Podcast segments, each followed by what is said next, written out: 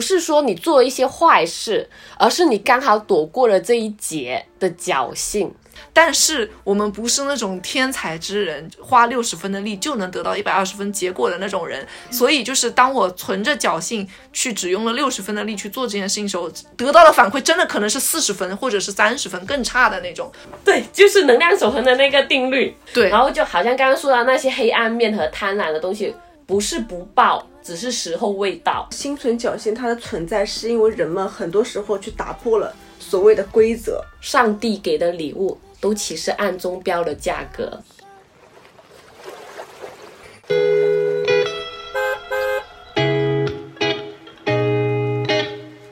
欢迎乘坐码头巴士，我是旅程记录者斯嘉丽。我是生活观察家陆以山，我是未知探索家 OK 海伦。让我们即刻发车，驶向城市。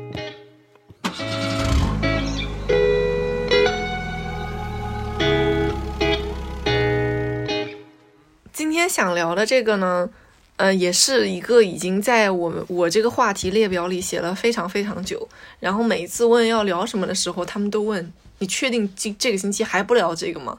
然后我就始终觉得这个话题永远会有新的案例加进来，我就总想说，我就要再等等看我自己还会不会遇到，嗯，比上一次更糟糕的情况。今天想聊的这个主题主要是关于不要心存侥幸这件事情。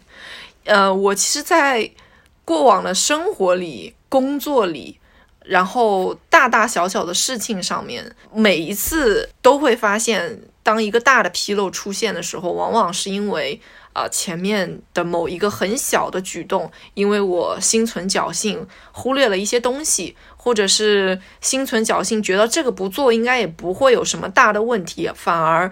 去蝴蝶效应造成了让我非常大的困扰。刚才我们在开录之前，我就已经听见陆羽山说他在今天的这个话题里写了很多案例。对，然后我想知道海伦，你你你的案例多吗？不多啊。其实那你们的人生都好顺畅啊。就其实我 不是我没有想到有什么这种，我不知道你们的心存侥幸是好还是坏的，就坏的。对。就是有一点那种做完错事之后发现，哎呀，好险啊！或者说还没有造成很严重的后果。哎，他刚才一说是好的还是坏的，我突然有一个就是这个两面性，就是可能有的时候自己心存侥幸去没做一些事情，可能后来没有造成很大的后果，我真的会那种很很贼的心里想，哇。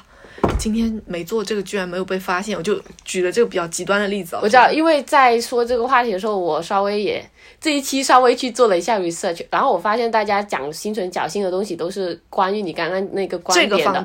然后，但是其实你当时候一开始讲这个东西的时候，我想到的是一个，不是说你做一些坏事，而是你刚好躲过了这一劫的侥幸。就不是那种做了坏事而出现可能会对自己后面的一些结果有偏差，然后我是想的是另外一个方面的，就是比如说我打个呃例子，就比如你刚好出门上面刚好可能有个花瓶掉下来了，但是可能你的零钱掉在地上，你为了捡那个零钱，你刚好在花瓶掉下来的那个时候你躲过了那个花瓶，就是本来你这个时刻你要。你被砸中了，对对对对，但是就是因为这个零钱救了你，就是我当时想到那个侥幸，我是想到了这个方面，这个是我觉得就是因为这就是你你说了之后，我突然意识到了，它还有一个正面的解释，因为当时我在说这个主题的时候，说的是很短的一句话给大家，对对对对对，所以你你一提到这个，我也我也觉得说它还有另一个这种比较正面的一个。我觉得算是正面的一个幸运，就他不是是不是因为自己去投机取巧做的一些事情导致的，而是一个真的是可能是一个自然规律或者是一些玄学问题导致的。就是你侥幸逃脱了，改不了，是一个玄学，是一个对对对。时空可能是平行时空的一个东西。对，就是有一种那种我就是这个侥幸在你的那个语境当中，就是我因为做了一件什么事情而侥幸逃过了一劫的那种，幸运的逃过对幸运的逃过一劫的感觉。第一个其实想到是这个，后来我去 因为看了一下，其实大部分大家讲的就是你那个观点。对我理解，对，因为因为我我当初最最开始写这个话题的时候，其实嗯，第一次想到这个话题，就是一个很小很小的事情。这个事情我已经跟陆以山说了很多遍，因为是我们俩一同经历的，就是很小的事情。在上海需要垃圾分类嘛，然后呢，我们俩每天都很认真的垃圾分类，因为我们那个小区查的还是蛮严的。每一天每一天，你都非常认真的在垃圾分类干的、湿的包装盒，然后没有吃完的东西啊，我们都厨余和正常的，我们都非常认真的在分。嗯，直到有一天，我们第二天早上因为要出远门，然后拎了非常多的行李。那天早上实在来不及去处理那个垃圾，就可能有一个外卖当中的一块，我们没有把它单出来放到那个湿垃圾里去，就那一块。然后呢，我就想说，嗯，问题应该也不大吧？就是偶尔有一次，如果我们放在比较稳妥的地方，可能会有阿姨帮我们处理掉或者怎么样。然后我们就。提着行李非常着急的去那个扔垃圾的地方，然后我们就像往常一样，我们觉得今天我扔了，我马上就能走。结果这个时候，一个大叔叫住了我们：“小姑娘啊，你垃圾没有分类啊！”然后我们俩就被叫回来了。然后他说：“你这个要分类的呀。”然后呢，我说：“哦，我我说我说我我分了，不可能，我都看见了，你那个厨余里面应该还有湿垃圾没有分出来。”然后我就非常尴尬的拎出了那一袋垃圾，打开，把那个湿的又倒到另外一个湿垃圾。就是在我已经纠正我这个错误的时候呢，这个叔叔一直在旁边就说念叨念叨，一直在念叨。他说：“你这样子，阿姨做事情很难的，人家阿姨很辛苦的，每天吧啊啊叭叭，就是一直在教育我们两个。”然后。我知道他教育的都对，我也觉得是。那我们今天没有做到位这件事情，但是那一天的心情我就就此泡汤了，因为我觉得美好的一天从因为我没有垃圾分类而被一个人教训开始。我那一瞬间就觉得真的是我那么认真的每一天都在垃圾分类，结果我就这一天没有分，结果我就被人逮着了，被人逮着了，还坏了我一天所有的好心情，还让人家觉得我可能每次都没有垃圾分类，因为那个。叔叔他可能每天都会出现在那个地方，但是他并不是我们每天都会碰到他。对，但你就好巧不巧那天你就碰到了，就我就觉得天时地利人和，我那天没分垃圾被叔叔发现。本以为本以为省的两分钟，谁知道变成了多用了四分钟。对，没错，就是这样。所以这当时就是那一天，我对这件事情印象很深刻，然后我就记了非常久。哎，我这边。也有一些例子，我我在写的时候，我发现可能更多的是发生在我学生时代的。然后呢，他这个例子的话，可能等一下不会又是你什么的考试啊？没有啦，做作业啦，没有没有。我发生这些事情，可能是像斯嘉丽这种的，有一点点说做了坏事，然后被别人逮到了这种。我们当时班上那时候是四年级，班上有个小男孩，他喜欢拿家里的钱偷偷的拿。我吧，那是我。没有没有小男孩，然后呢，他每次都坐在班上的最后一排，然后老师他成绩就是说，嗯，老师只希望他不犯闲就好了，对不对？他有一次拿了家里的钱，然后呢，爸妈发现了，说孩子拿家里的钱了，还把钱全用光了，一天会拿有二十块钱。那时候的 不是你了，那时候一天把二十块钱花掉真的是个巨款了。小男孩当时把钱带到教室里的时候，他很大方，说我今天有二十块钱，我请你们所有人花。然后很多男孩子说：“哎呦，你就这么多钱啊？你们请我买个辣条吧，你们请我什么买个三块钱的东西、四块钱的东西吧。”我觉得哇，那时候我是班干部嘛，我想是我跟这位朋友拉近一些关系，应该也没有滥用职权了是吧？不能这么讲，我想跟他成为好朋友嘛，对不对？然后呢，我就说，我我只要一张一块钱的贴画纸，可不可以买给我？然后他说：“你随便拿，随便拿。”然后呢，我就拿了这一张。贴画纸，其实当时拿的时候我犹豫了一下，我想是什么叫贴画纸？贴画纸，贴画就是贴纸，贴贴贴纸，我喜欢嘛。然后当时拿的时候，我当时怀疑了一下，我说应该没事吧？就嗯，其他同学都在花他的钱嘛，我花他一下一块钱啊，对吧？应该没什么太大问题吧？一块钱你能知道干嘛吗？我买了张贴画纸，一块钱可以买十颗糖，然后一包咪咪或者是两包五毛钱的薯片。所以那时候是我不懂嘛，没有这样的意识，我心存侥幸了，对不对？我心存侥幸了。然后呢，我把贴画纸拿回去之后，其实我没有用，没有贴过它，我一直都放在那边，放的好好的。然后第二天，小男孩的爸爸找上门来了，把大家都吃掉。不是，找上来，相当于老师也知道这个事儿了嘛。老师说。这个男孩子拿着家里二十块钱，有哪些共犯？站起来！共犯！共犯！对啊，你们哪些人共同花了这二十块钱？站起来！前面一齐刷刷的一群男孩子站起来了，然后呢，我只有你一个女孩子，我站了起来，我站了起来，我想的是，我天呐，为什么当时我就要产生一块钱？我当时口袋里也有那一块钱，为什么我不不花我自己的钱？我当时就觉得哇，人啊不能心存侥幸，而且还是这个男孩子拿了自己家里的钱，本身这个行为就是不正确的知道吗？你知道是他拿拿家里的钱？你知道他偷家里钱？我知道是他拿家里钱。然后又有别人问他说哪来这么多钱？他说我们家那个小猪罐里面有好多钱，我今天拿了二十块钱出来，就这样子的。但是我觉得这个也是小孩子的。天真和无知。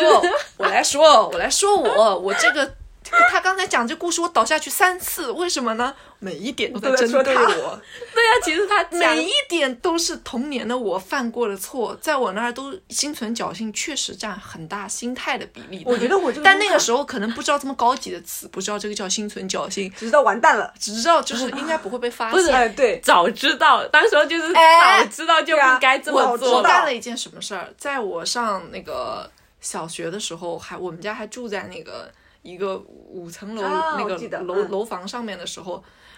说的好像我们家有五层楼 一样，等一下不是 住在五层第五楼的时候，重点是我有我妈在那个时候上我上幼儿园毕业的时候，她给我买了一个西瓜太郎的钱包，但是你也知道小孩是没有钱的。我只是觉得那个西瓜太郎很漂亮，然后后来我妈就想说，那就这样，把我过年的压岁钱放在那个里面。然后那个时候也没有什么大额的压岁钱，就是五块的、十块的、两块的、一块的这种，都而且那个时候两块一块都是纸币嘛，五毛也都是纸币，就那样放进去，满满哒哒厚厚一叠。我那个时候觉得我自己就好有钱。然后我妈说，这个钱就你不要乱花嘛。然后如果你要用，你跟妈妈讲，妈妈拿几块钱出来给你。但是呢，她心也很大，她就一直把它放在我们家书橱的一个夹层里面，是一个我可以够着且可以看见的地方。然后呢，我就隔三差五拿两块钱，隔三差五拿两块钱。我想拿两块钱应该不会被发现。直到有一天，这个钱包它空了，我当时心想，我妈是不是忘记这个钱包里有钱了？然后我后来才知道，我妈不是忘记钱包里有钱，我妈只是忘记这个钱包她放哪。直到有一天，她开始大扫除，她大扫除的时候，她看到了这个钱包，她一打开，她问我这里面的钱呢？我说什么钱？我就开始装傻，你，然后他就说你说什么钱？我说这里面有钱吗？然后我妈后来特别生气，她说你就是用了对不对？然后那个时候。本来是邻居家的小姑娘在我们家喝酸奶的，她吓得把门一关走了，她丢了我和我妈两个人在家里对峙。对，然后你说的没错，这就像你花了那个人的二十分之一，哎，对我这里面的钱当然有我邻居的份，肯定是跟他一起买吃的，什么出去中午下楼玩买东西的时候，他也是这个钱当中的一份子，然后所以他吓得门一关回家了。然后我就在坐在那里和我妈对峙，然后我妈就一天都没有理我，然后一直到晚上去和我爸逛超市，然后就说什么，你知道你姑娘干了一件多伟大的事儿吗？我爸笑着脸问她干什么了，我妈说她把家里钱全花了，就就那个小时候我也干过这种事儿，但是我的确那个时候就是你不知道你自己。在干什么？嗯，你只是觉得没钱花，但是那个钱好像可以花，而且我就是那个时候不知道哪里来莫名的自信，我觉得那钱我妈不会发现我花它，就是有点，其实这个就是小聪明。对啊，那个时候就是那个时候的心存侥幸，就是我觉得我花这份钱我妈不会发现，直到这个钱包打开里面一分钱都没有了。你是不是很好奇我刚刚为什么笑的那么高？对你为什么还能为什么直接笑啊？你不要觉得你自己是那个唯一，你也这么干吗？我小时候就不偷家里钱，不是他的那个前奏，就是我还有后面嘛，他那个前奏完全和我一模一样，西瓜太郎的，也不是西瓜太郎，我妈也是买了那种储钱罐吧，那个是那个一个 Picky 小猪，哎呀，就是粉色还是粉色的，只说了钱包，粉色珠宝包里的钱我也用过，我们是金色的。物理山一开始不是说他自己写了很多心存侥幸的事情嘛，然后我自己写的，其实这一个就是我的其中一个不好的。除了自己拿钱之后，我就拿去买零食。嗯，我去买零食了。我拿去买零食，那那零食是带回家吃的嘛。然后有一段时间，我妈就是晚上可能经常出去玩。然后我就会趁他出去玩的那个时候，我就把我买好的零藏好的零食拿出来吃。吃完之后，我在想，这个垃圾我不能就这么扔在垃圾桶啊，因为垃圾桶很明显，一回来就知道为什么会多了这个零食包装袋。我当时就在想，因为我们那时候是那种自己的房子嘛，不是那种小区房，我就想，嗯，我就把它扔到外面，我就从，我就从窗户外面扔了，因为我妈前脚一走，她说我出去哦，你自己好好写作业哦，然后她前脚一走，然后我就后脚，我听到她关门的声音，我就把那个垃圾扔扔出去了，然后第一二天、第三天，甚至第五六天，我妈都没有发现。直到第二个星期还是第三个星期，他走了，他可能也他走了又没有完全走，他就站在那个后门，可能在等别人吧。但是我不知道，我以为他走，我就把垃圾扔下去了。然后我妈就上来了，拿着我的垃圾，她说：“这个东西是谁扔的？”我说：“啊，什么东西呀？”她说。我明明看到它在我们的窗户里飘下来，你还不承认？我说什么没有啊？我真的也是像你那样在那里装疯卖傻，你知道吗？然后后来没有办法，我就说你给的，我说就你之前给的钱，我用来买零食嘛。当然，我就说他之，因为我平常我妈会每个星期可能给我一点点钱，但是不多。然后我就说是用那个钱的。他说不是，我看你好几天了，我就说啊，你已经在这里就是潜伏了好几天，就等我，好可怕！我当时心里一下，因为我不敢，也不敢说那个，你确实这么做了，不是因为我是拿的那个猪罐子里的钱，就是你知道谎言，你撒了一个谎就要用第二个谎言去弥补它，因为我已经撒了一个了，但是我再撒第二个，就是我不能告诉他。我是从猪罐子里拿的，我是骗他说是你平常给我的零花钱。我懂，我懂你意思。对，然后他不信，他说我懂你这个意思。不可能，我给你那么一点钱，你怎么能买这么多？对。然后他说你从哪里来的？你去哪里 拿的？然后我后来就批，就是被迫无奈。供出了所有，然后他就开始数那个小猪仔的那个钱，一个个在那数，然后发现打开那个钱真的是少了很多。就是以前我妈是希望我存那种硬币或者大一点的那种纸张才扔进去嘛，然后他发现那个猪仔从很重的猪变成了变成了一只很轻的猪，他就开始叭叭叭叭。哎，你有没有觉得，就是我们小时候真的很虎，我们真的觉得自己做的这些看上去。自以为是的这些举动，天衣无缝，就对我们觉得天衣无缝，其实都在大人的那个就是视线但其实我当时很内疚的，因为以前小时候看电视剧嘛，电视剧其实有一些很正面的教导，就说小孩子不能偷东西，就是你看到。电视剧里面的小孩子偷东西，你就会觉得这个小孩子怎么那么坏啊？就是小时偷针，大时偷金这个说法嘛。然后我当时还很内疚，我说我不该这么做，但是我就这么做。你这个还是知道自我反省。我妈直接当着我的面大哭，就是因为我会拿家里面的钱嘛那种。我其实从小到大没有真正意义上说定期给零花钱这件事情，就是我可能要买什么，然后我跟我爸说就要，然后所以就没有真正意义上说别人什么呃一个星期给两块钱给三块钱。然后我曾经试图跟我爸说过那种呃可不可以就是比如说每周定期给我钱啊什么的，但好像这件事情他从未长久过，我已经不记得为什么。为什么会这样了？但是反正就是一直都是没有什么固定的零花钱这件事情嘛。然后我有的时候。你以前都是用纸币，我有的时候真的会，我爸摊一摊零钱在桌上的时候，我就抽一张小一点 数额的五块的那种、两块的那种 抽走，你知道吗？我自己给自己攒钱的方式，这段可能讲出来就是是不正向引导啊，不是说大家要这样做，但是我也觉得，但是但是就是可能那个时候就是没钱花，然后我就我的攒钱方式就我爸撒一把零钱在桌上的时候拿个两块钱走，自己给自己攒了一包钱 出来，然后后来这件事情就被我妈知道了嘛。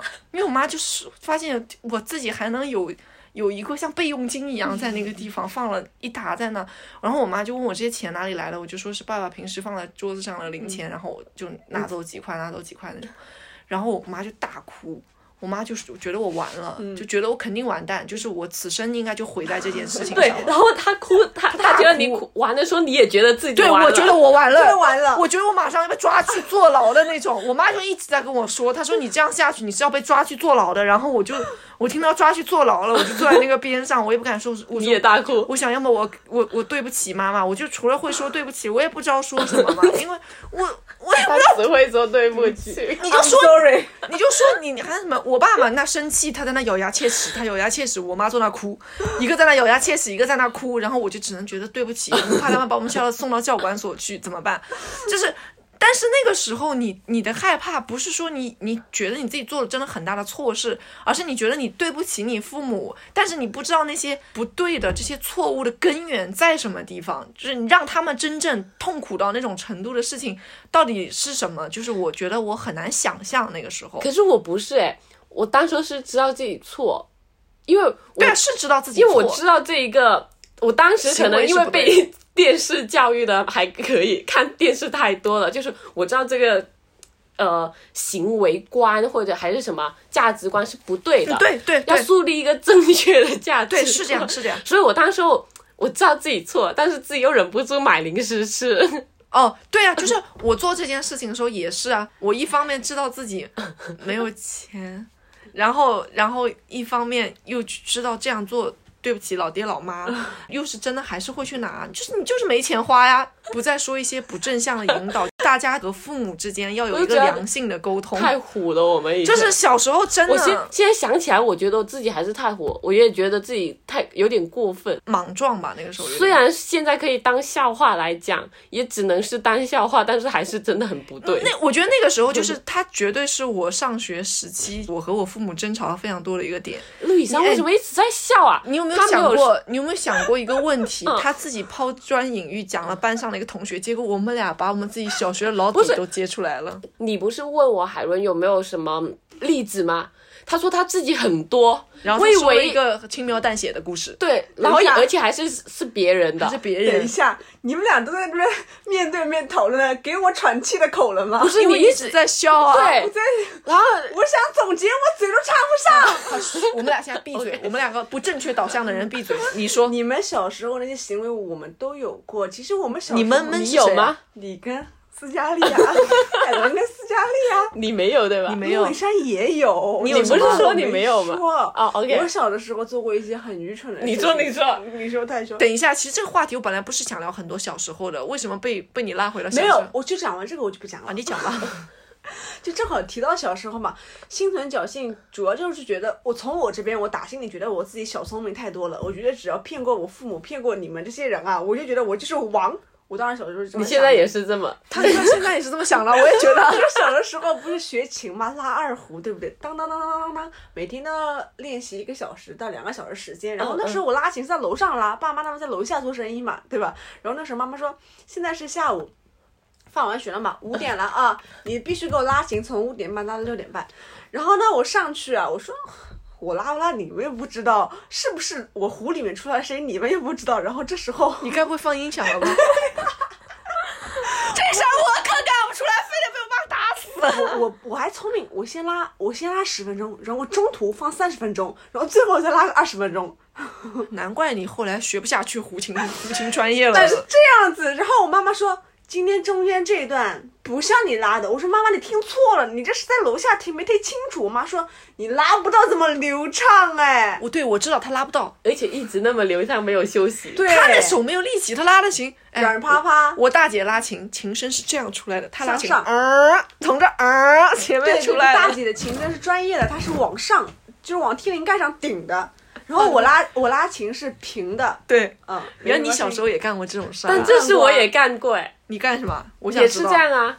也是和他，因为我当时不是学钢琴嘛，然后其实自己想学的话，我觉得意愿还是有的。但是当有一个人去逼你的话，你就会很不情愿去学。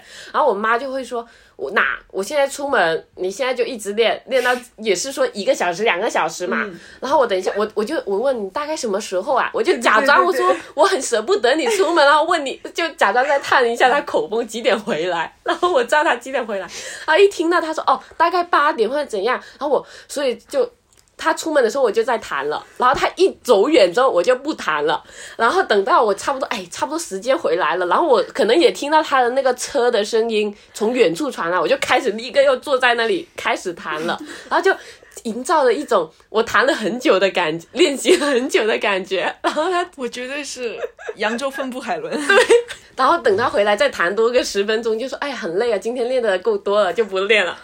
然后这个侥幸的出现在哪里呢？当时候确实是有侥幸的，然后每个星期都会去老师那里上一次课。然后老师发现你这个星期没有练习，没练好嘛，老师会对。然后有时候老老师有时候妈妈也会进去听课嘛，嗯，然后发现哦，这是怎么回事？然后马脚就露出来了。哇，我觉得你知道吗？你 你们你们两个人讲这些故事的时候，我那个脑袋就跟走马灯一样。我小时候干了十件八件。就是类似的事情，我都不知道该 对讲哪一件，都有吧？我知道为什么，就是我觉得小时候就是怀抱着一种就是觉得大人一定不会发现我干坏事这件事情的那个心态。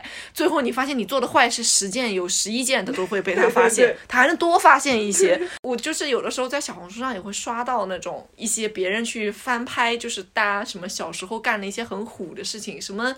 什么那个嗯，趁家里没人看电视，家长回要回来之前，把那个用湿毛巾把那个电视机弄凉了。就这，我把我们家电视机弄坏了。我们家电视后来屏幕只能中间一块显示，旁边两边它不显示。每天我爸在那就拍一拍那个电视机的顶。然后还有什么那种，我去上那个英文辅导课。然后是小班，呃，就有有一个班，然后后面有三排是老家长可以坐在后面那个，就是记笔记嘛，帮帮学生来记笔记，帮帮我们来记笔记。然后我妈很长一段时间都没有去后面旁听课，而且我知道她不会来。然后呢？我那段时间坐在那个教室的最后一排，那个最后一排你离家长的位置是很近的，你离老师其实是有点远的。每天就是三包干脆面买了放在抽屉里，全部都倒出来，然后一直上课在那里吃干脆面，一直在吃干脆面。但其实老师上课是不太允许你吃东西的。然后，然后呢，我就在想，没事，我坐最后一排，没有人看见我吃。顶后面的家长也不知道我是谁。直到有一天下课一掉头，我妈在后面，手指着你，手指着我，干什么？然后。那天，我我我们和老师进行了大概长达一个小时的面谈，就是我女儿怎么了？她疯了吗？她天天坐在后面吃干脆面，吃了三节课。妈妈又哭了，觉得你又完了。我妈又哭了，你说的没错，觉得你又完了。我妈小时候泪腺过于发达，主要是因为我做的坏事太多，太调皮了。对，嗯。然后你们学习上真的没有一些心存侥幸？你看，你看，我就说嘛，我就说你肯定会这样学习的，就是点一下，不会过多累赘啊。你讲了，你讲了，我很好奇你的故事，你的童年故事能让我走马灯十个故事出来？没有，就是你们小时候会超，哎，你是没有长大的生活，我有，没有，他想。他，你没有发现他一直都很记，很就是他的学生时代总有要弥补回来的东西，总是要弥补他学生某一些不完美。Yes，然后可能再过五年吧，他又想弥补他现在的不美完美。人嘛，总是需要往前看。路易山，你没有在往前看，前是 ago。路易山现在今年发生的事情，五年后再来这里收听好吗？你说吧，就小时候。背不出来的东西，考试总会考到，这是个玄学，你们有没有？这是一个玄学。你又来了，你又来了。你上一次怪梦就说你背不出，然后你想在梦里把它修 写完，写不完那个卷子，死都写不完。好，那我那个学生时代到此为主，到此为主，啊，到此为止，告别了学生时代啊，也长大了，告别了你稚嫩的十八岁以前的人生，甚至于是告别你的大学生活。你在进入职场环境之后。就知道有有觉得心存心存侥幸这件事情会变得影响更大吗？就是不好的。我现在在说有的，因为我觉得这一点呃很明显。对对对，真的不能心存侥幸。就比如说你做一个方案，或者是做一些什么信息整理之类的事情，然后这这个信息整理或者这种文档，其实不止你一个人看的，然后可能大家一起 share，或者是各部门一起协作，然后。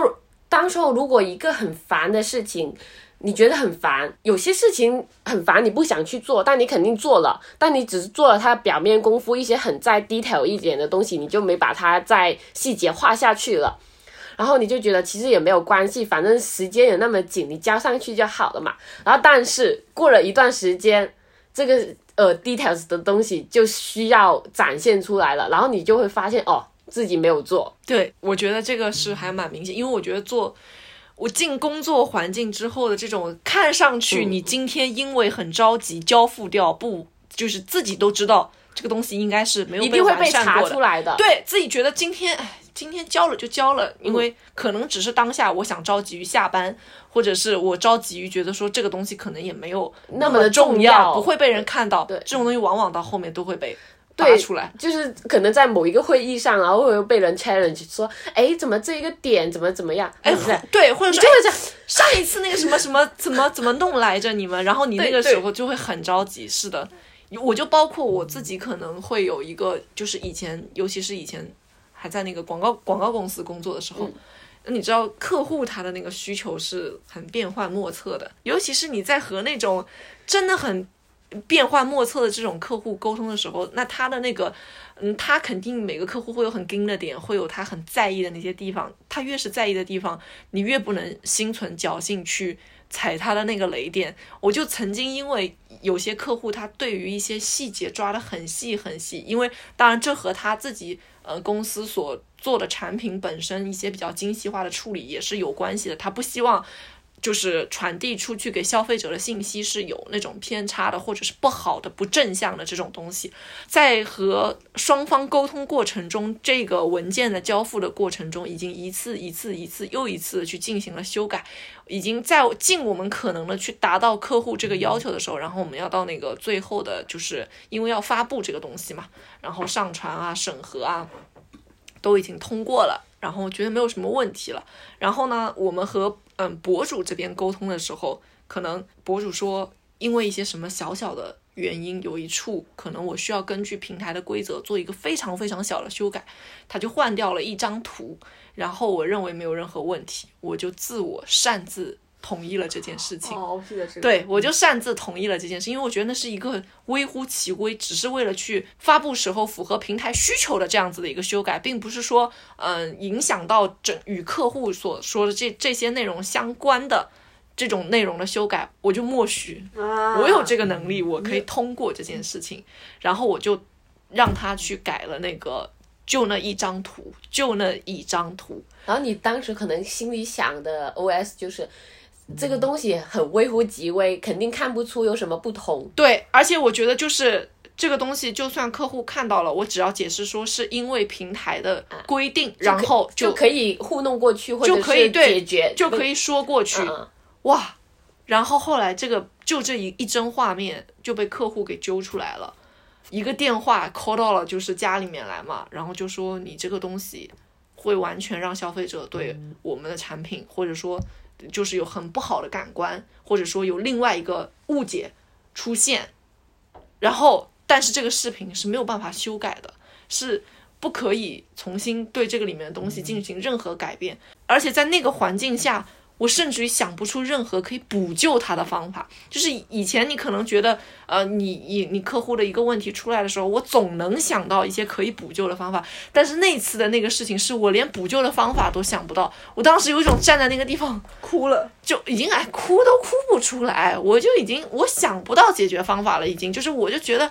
我要么把我今年赚的钱都拿出来赔给他吧，就是我当时已经到了这种，就是有这种想法的那种感觉，因为我已经想不到该怎么了。然后我那件事情印象太过深刻，导致我以后所有的需要审核的这种关卡，我没有一卡敢就是从我自己手上自认为自己有权利就把它给放过去了。就这是我当时因为自己真的是真的是心存侥幸，觉得说那个应该不会被发现，而而犯了一个非常非常大的错。哦，我跟你们可能还有一点点不太一样，你们相当于是你们跟客户之间会会有很多的接触，对不对？就你包括你之前在广告公司嘛，对不对？然后我现在的话，其实，嗯，我基本上主要是在公司内部去沟通，其实我跟客户那边对接的不是特别多了，相当于就是说我这边有一些工作上面的沟通啊、交接啊，基本都是比如说跟跨部门的去协作去沟通。然后呢，因为我我主要的工作很大部分的一个。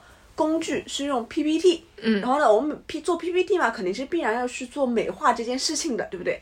然后呢，美化这种东西就是个人审美不一样嘛，他的审美的上限是不受限制的，就是每个人对，比如说这条线、这个图片的摆放、这个文字的排版是不一样的。就是我在做方案的时候，可能我会觉得，嗯，我这样子排应该差不多了吧？只要我心里一喊差不多，那这一页必定要重做。哦，就是对我可能会觉得啊，还可以吧。我这个这边，嗯，文字讲清楚了，图片垒上去了，然后呢，稍微加一点点修饰，来一点渐变等等就好了。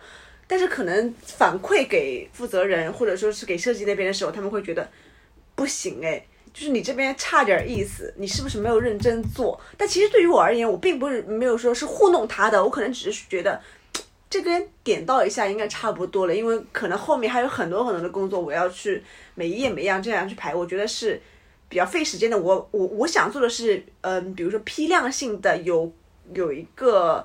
怎么规律性的去做一个排版，然后他们那边可能会觉得客户肯定不会买单，但是可能客户那边并没有去说提很多很多建议，他们就会觉得你不 OK 哦，你心里肯定是觉得你在糊弄这件事情了，对，所以我觉得就是对于我工作而言，就是排版这个事儿啊，就是会还是一直会蛮戳我的，但是我现在的话其实好一点点了，就是这可能是之前会比较蛮多的这个状况会出现的，但其实我。听下来，你这个呃举例，我觉得更多的是一个大家可能就像你一开始说的，大家一个审美的一个风格不同而已。就更更大的问题是在于大家的审美和对于这个 PPT 应该怎么去弄、怎么去排的问题，而不是说。哦，我有我有一点，我我觉得就是我可以 follow 他 follow 他说的这个东西，就是我我我不知道他有没有这个意思啊，就是因为他刚刚说到他心里面会觉得说这个差不多就行了，就他自己其实也觉得不行的，其实就是自己觉得不行。嗯，我觉得就是因为其实是这样的，我觉得是我可以花更多的时间去把它做得更好，但是我觉得在时间有限，并且还有很多很多事情要做的情况之下，我觉得这个这一页可能做到这样的排版就 OK 了。对我我理解的点就是说，嗯，可能对应到我自己的不一定是工作，可能是方方面面来说，就是当我自己能感受到，我比如说我用了百分百的力气在做这件事情，或者是百分之一百二十的事情来做这件事情，即使我知道我的上限就到这儿了，我今天只能交付这样一个东西，但是你也许往往得到的反馈还是相对正向的，因为你自己真的花了很多力气在很认真的处理这件事情，但就是越是那种我花了百分之八十的力气。或者说百分之六十的力气，我想我做成这样应该差不多了吧？就是当我怀着这种我做成这样应该差不多了吧的时候，交上去的东西，往往可能我得到的反馈是，啊，你这个好像做的很不行。因为我觉得就到我这儿，我会是这样。我觉得那个侥幸是在于说，知道自己其实没有特别努力去做这件事情，但觉得。我即使不特别努力做这件事情，说不定我也能得到一个很好的反馈。但是我们不是那种天才之人，花六十分的力就能得到一百二十分结果的那种人。所以，就是当我存着侥幸去只用了六十分的力去做这件事情时候，得到的反馈真的可能是四十分或者是三十分更差的那种。我觉得这个是我觉得这件事情上的那个侥幸心理的那个存在。对，主要是如果说当部门负责人对你还有一定期待的时候，对对吧？就比如肯定会说之前。陆以山啊，你不错哦，不错哦。当你第二次、第三次的时候，发现比第一次较差的时候，他会觉得，哎，你怠慢了哟。对对对，他可以感受到。对，但可能于我而言的话，比如说因为项目的不同，或者说我某一方面的灵感确实欠缺很多，我就会觉得第二次、第三次我力不从心，我不得劲。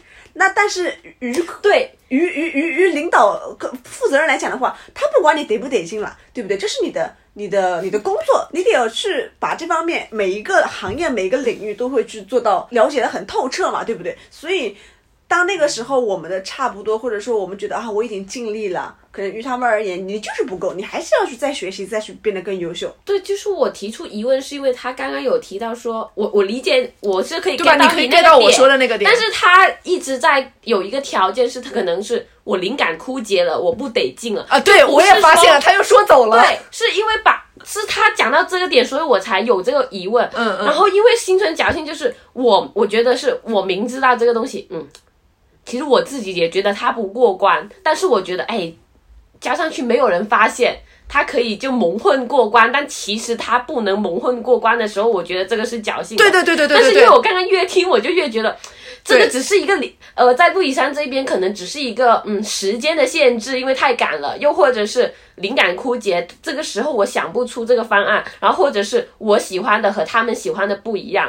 对，就是就你其实就我懂我懂海伦的那个点，海伦的点是你不是心存侥幸，你只是觉得你们是差异的。对对，你们只是有差异的。对对对，就一开始我可能会觉得他们有点心存侥幸的这个点，但是后来我越听我就越觉得好像。就其实你并没有觉得你自己做的不好，因为我是会觉得说，我我如果是心存侥幸，是因为我自己知道我做的不好。嗯，我我就是我我会承认我今天做的不好，就是我最后得到六十分的反馈，是因为我今天只用了六十分的力。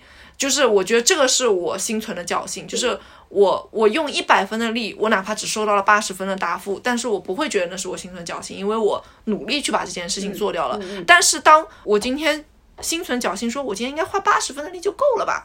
但当我真的只花了八十分的力的时候，我得到了六十分的反馈。这是我心存侥幸的后果，我我反而让别人对我失望了。他不在乎说，嗯，我们的审美是不是一致的，不在乎说我的时间是不是够的，只是说我自己今天是不是尽力了。我觉得这个是你你是否是在心存侥幸的那个点，是这个意思吧？嗯，对，因为我我因为我的工作本身就是会牵扯到很多的什么所谓的创意这种东西，因为这种东西就是没有一个标准去做衡量。但你不能这样说，如果你这样说，你没有办法去衡量你。你你你的工作的优质程度，那在他们心中一定是创意有优质的，有优先等级的，有更好的。所以，如如果说今天你觉得你觉得你用心存侥幸在讲你刚才这个故事的时候，你其实还是对创意划分了等级的，你还是你心里还是觉得说是不是我今天做的不够好，才让他们觉得。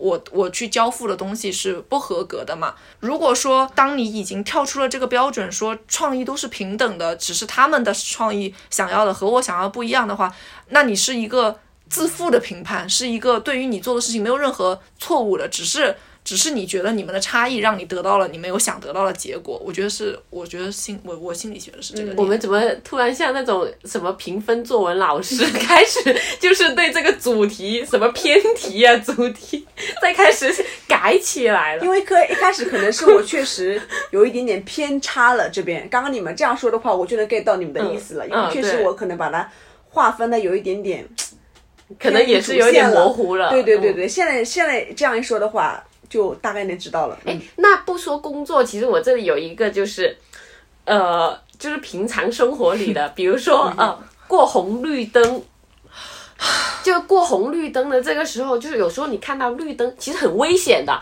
但是你有时候看到绿灯闪，然后差不多黄灯，你你心里肯定会犹豫，你要不要走？嗯，你要不要冲？就骑或者你骑这个单车，你要不要冲？嗯，但是你觉得冲吧也是可以的，不止。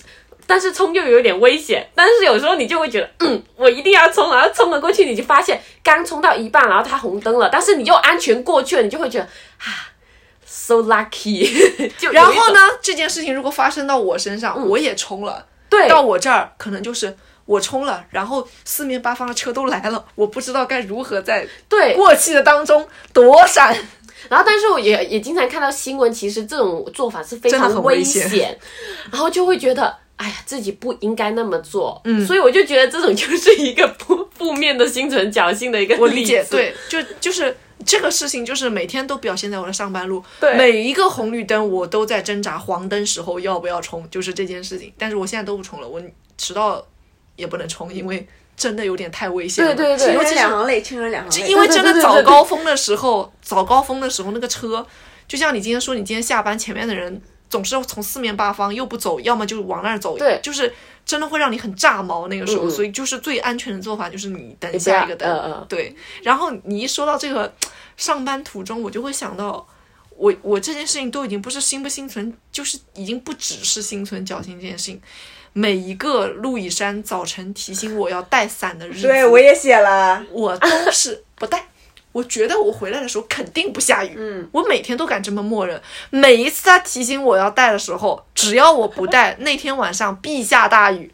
但是我就哎，我就能觉得，可能比如说我十次，我能够有个两次不下雨。我当时心想，你看我今天幸好没带，但我就只记得了那个两次，我就永远都觉得我今天不带伞一定不会下雨。但事实上根本就不是如此，天气预报百分之八十的时候还是准的。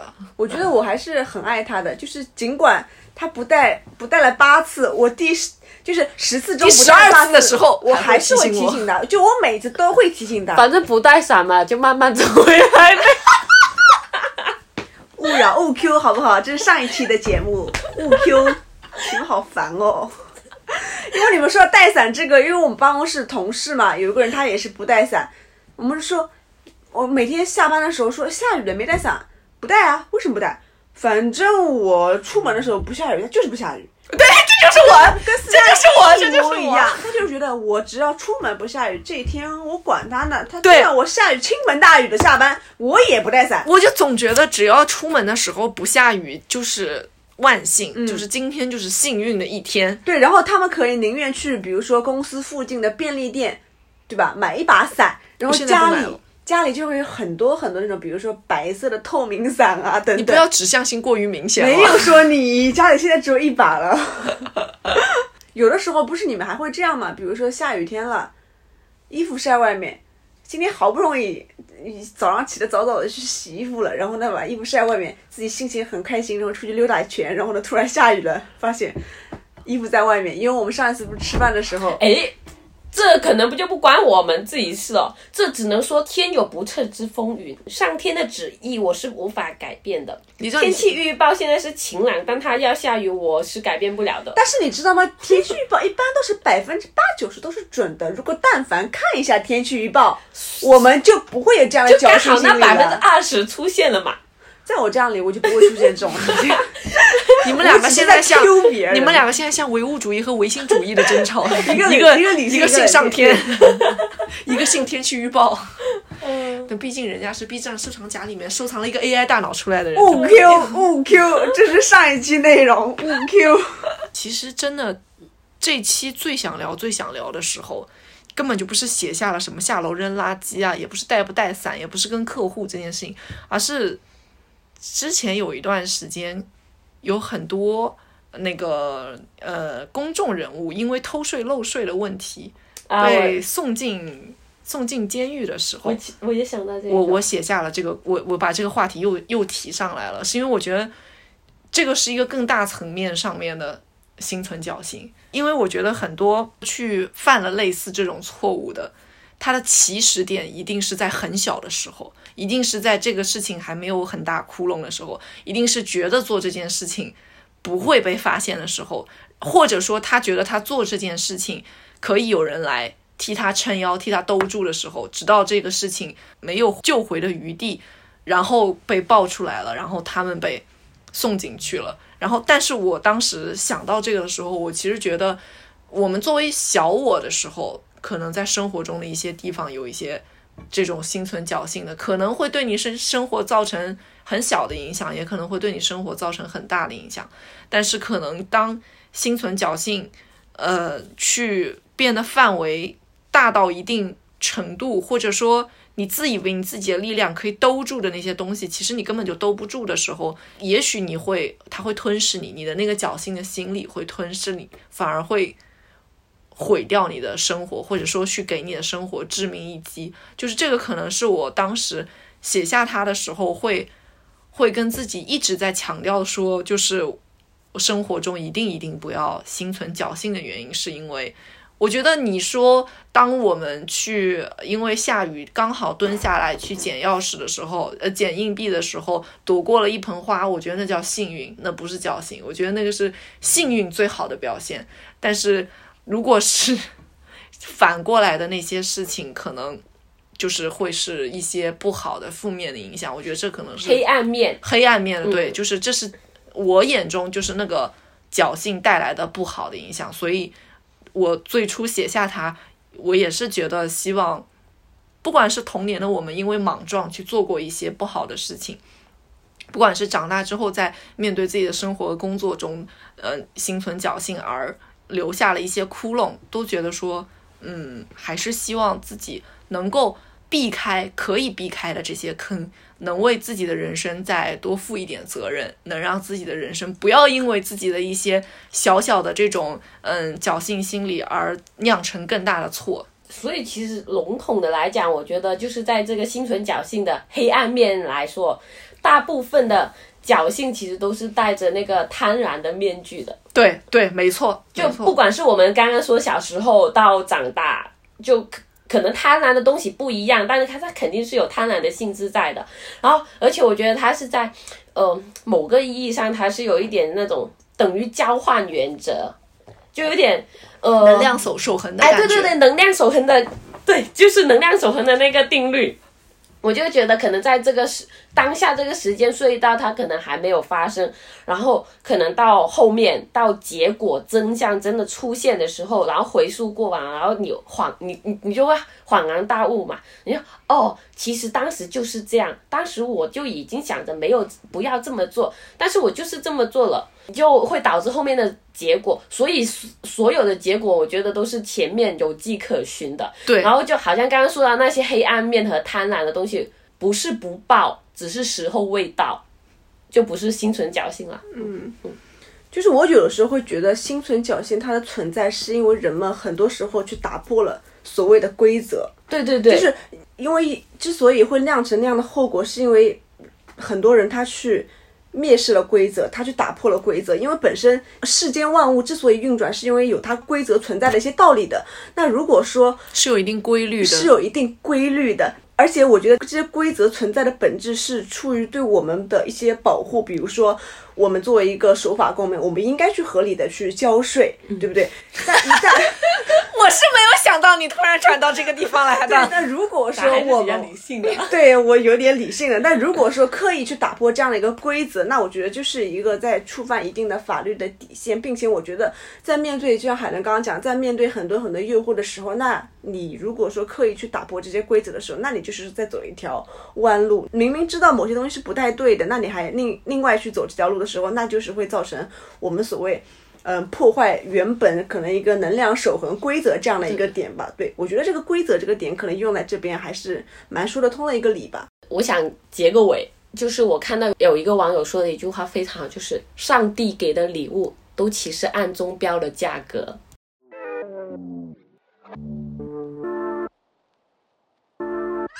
Separate me from the rest of the herd so I can run away from all of my hurt. Oh, drink what I want, be what I want, say what you want me to say. Like I can pretend that I don't wanna, and I'm afraid. I'm dangerous. Weave a story so I don't have to talk. No, it's not a problem if I never get caught. Oh, drink what I want, be what I want, say what you want me to say. Like I can pretend that I don't wanna, and I'm afraid. I'm dangerous. Oh wishful drinking. Tell myself that I'm not thinking about how I could drown, drown, drown, drown. Wishful drinking. Oh, wishful drinking. Go ahead and stop your thinking now and throw it down, down, down, down. Wishful drinking. Oh. Hide your demons where no one can see them. Out of sight, but in your mind you believe them. Drink what you want, be what you want, say what they want you to say. Like I can pretend that I don't wanna, and I'm afraid. Do you think, do you think that they notice? I keep a bottle by my bed, it's a focus. Drink what I want, be what I want, say what they want you to say. Like I can pretend that I don't wanna, and I'm afraid. Oh wishful drinking. Tell myself that I'm not thinking about how, how I could drown, drown, drown, drown. Wishful drinking. Oh, wishful drinking. Go ahead and stop your thinking now and throw it down, down, down, down. Wishful drinking. Oh.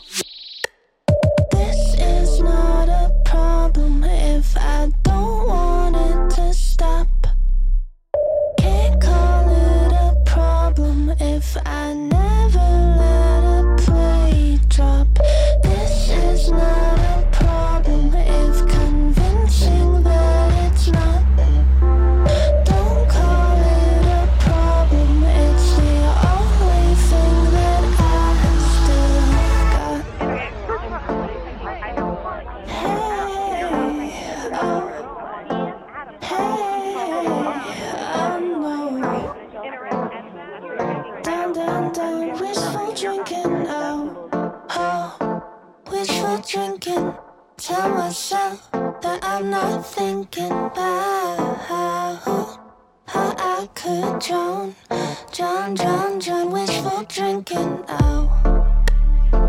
wishful drinking. Go ahead and stop your thinking now and throw it down, down, down, down. Wishful drinking now.